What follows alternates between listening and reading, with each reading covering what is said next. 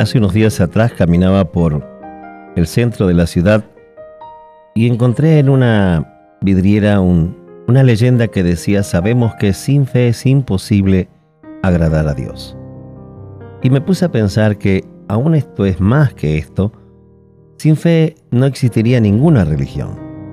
Y cuán importante es para nosotros llegar a tener un grado de fe, la que tienen muchos hoy en día, que pueden atravesar tremendas tormentas de la vida. Parecieran estar más fuertes ante las adversidades y esa fortaleza le reviste de valor para poder enfrentar las situaciones y esa vestimenta se llama fe. El don de fe está muy relacionado con la esperanza.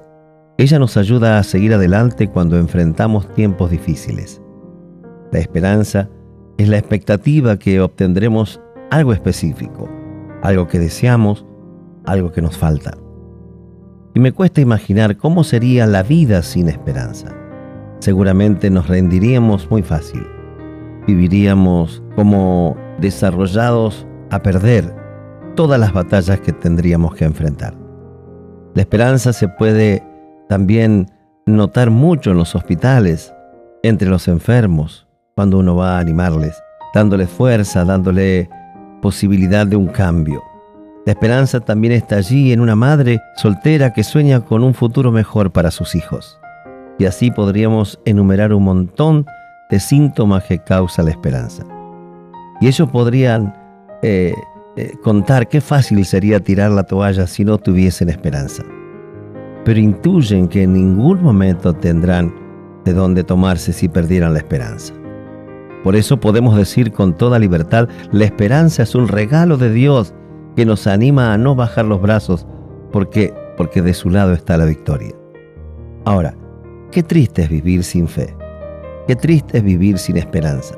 Pero déjenme decirle algo muy importante. Yo ruego en este día que no le falte nunca ni la fe ni la esperanza. Pero sin embargo, a pesar de lo maravilloso e importantes que son, todo esto se llega a poner en oscuridad cuando no comprendemos el amor. La Biblia nos enseña que el amor es más grande que la fe y que la esperanza. Y nos dice que aunque ambas son importantes, mucho más es el amor. ¿Qué hace al amor tan especial? Para empezar, el amor fue el motivo que le dio al Padre para enviar a Jesucristo a morir por todos nosotros y lo que impulsó a Jesús dejar el trono y corona y venir a este mundo y vistiéndose de carne, dejó que fuese golpeado, crucificado, es para darnos salvación. Sin amor no hubiera existido el perdón para nuestros pecados.